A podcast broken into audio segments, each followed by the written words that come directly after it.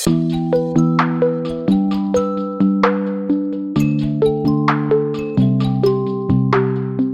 Jurastudent kennt man es. Irgendwann hat man von den Lehrbüchern genug.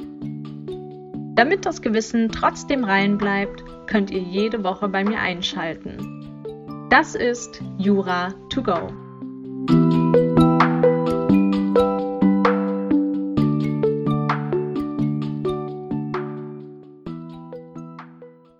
Hallo und herzlich willkommen bei einer weiteren Strafrechtseinheit von Jura to go. Ich bin Laura und wir werden heute den Jauche-Grubenfall besprechen.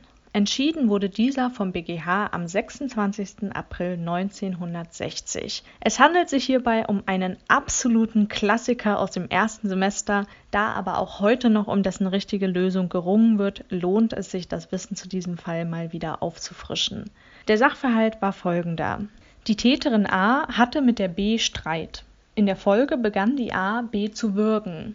Danach stopfte sie der B mit bedingtem Tötungsvorsatz zwei Hände voll Sand in den Mund, um sie am Schreien zu hindern. Als die B schließlich regungslos dalag, wurde sie von der A für tot gehalten. Tatsächlich war die B aber lediglich bewusstlos. Um die vermeintliche Leiche zu beseitigen, schmiss A die B in eine Jauchegrube. Erst dort verstarb sie infolge des Ertrinkens. Die Frage ist natürlich, wie die A sich strafbar gemacht hat. A könnte sich zunächst wegen Totschlags gemäß 212 Absatz 1 strafbar gemacht haben, indem sie die B in die Jauchegrube warf.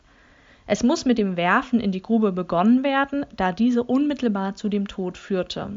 Der Tatbestand müsste hierfür erfüllt sein, sowohl in objektiver als auch subjektiver Hinsicht.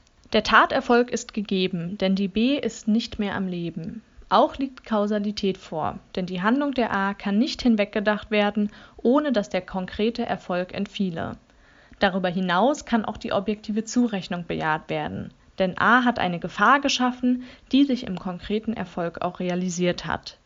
Fraglich ist im Rahmen des subjektiven Tatbestands jedoch, ob die A vorsätzlich gehandelt hat das ist dann der Fall, wenn sie mit Wissen und Wollen gehandelt hat, gemäß 15.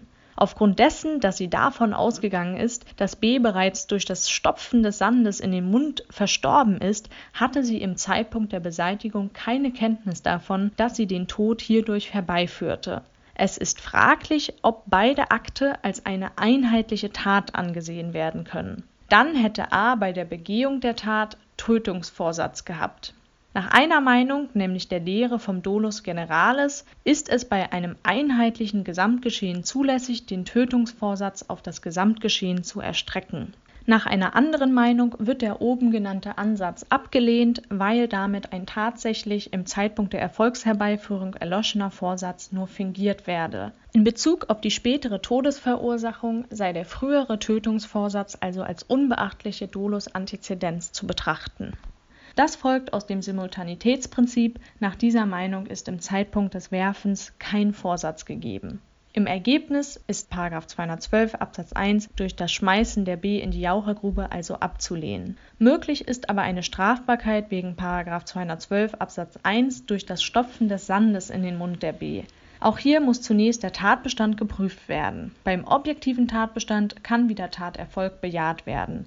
Die Kausalität ist ebenfalls gegeben, denn durch das Stopfen des Sandes in den Mund der B hat die A eine Ursache gesetzt für den späteren Tod der B. Ohne diesen Akt wäre B nicht bewusstlos und auch nicht als vermeintliche Leiche in die Jauchegrube geworfen worden, wo sie ertrank. Der Tod der A müsste auch objektiv zurechenbar sein. Das ist dann der Fall, wenn sie eine Gefahr geschaffen hat, die sich in dem konkreten Erfolg realisiert hat. Zwischen dem Stopfen des Sandes in den Mund und dem Ertrinken muss also der erforderliche Risikozusammenhang gegeben sein.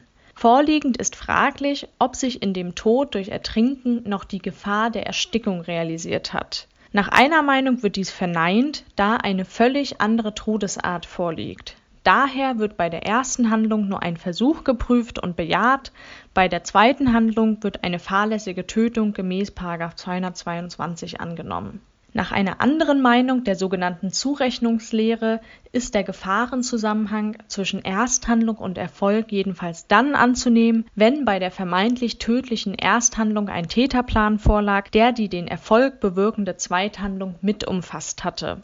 Der von A erfasste Plan, nach erfolgter Tötung die Leiche zu beseitigen, birgt danach die rechtlich missbilligte Gefahr in sich, dass der Täter irrtümlich den Tod annimmt und diesen erst durch die Beseitigungshandlung verursacht. Es liegt schließlich nicht außerhalb der Lebenswahrscheinlichkeit, dass ein Bewusstloser danach für tot gehalten und beseitigt wird und erst dadurch stirbt. Dieser Ansicht ist damit zu folgen.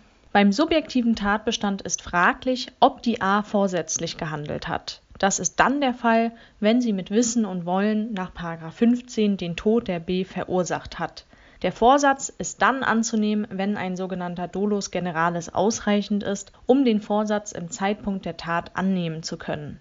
Hiergegen spricht jedoch bereits der Wortlaut, der ein vorsätzliches Handeln im Zeitpunkt der Tat verlangt. Der Täter handelt auch dann vorsätzlich, wenn lediglich eine unwesentliche Abweichung von dem geplanten Kausalverlauf gegeben ist Abweichungen zwischen dem vorgestellten und dem tatsächlichen Kausalverlauf sind dann unwesentlich, wenn sie sich noch in den Grenzen des nach allgemeiner Lebenserfahrung Voraussehbaren halten und keine andere Bewertung der Tat rechtfertigen der Irrtum der A über die Herbeiführung des Todes der B durch Ersticken und die erst dann anschließende Tötung beim Beseitigen der vermeintlichen Leiche liegt nicht außerhalb jeglicher Lebenserfahrung. Es ist durchaus möglich, dass erst die Bewusstlosigkeit eintritt und nicht gleich der Erstickungstod Erstickungs- und Ertrinkungstod unterscheiden sich nicht so erheblich, dass dies die A begünstigen könnte. Auch der Umstand, dass A infolge ihres Irrtums zum Werkzeug der eigenen Tatvollendung geworden ist, kann sie nicht entlasten, denn auch wenn ein anderer die B in das Wasser geworfen hätte, würde ihr der dadurch bewirkte Erfolg angelastet.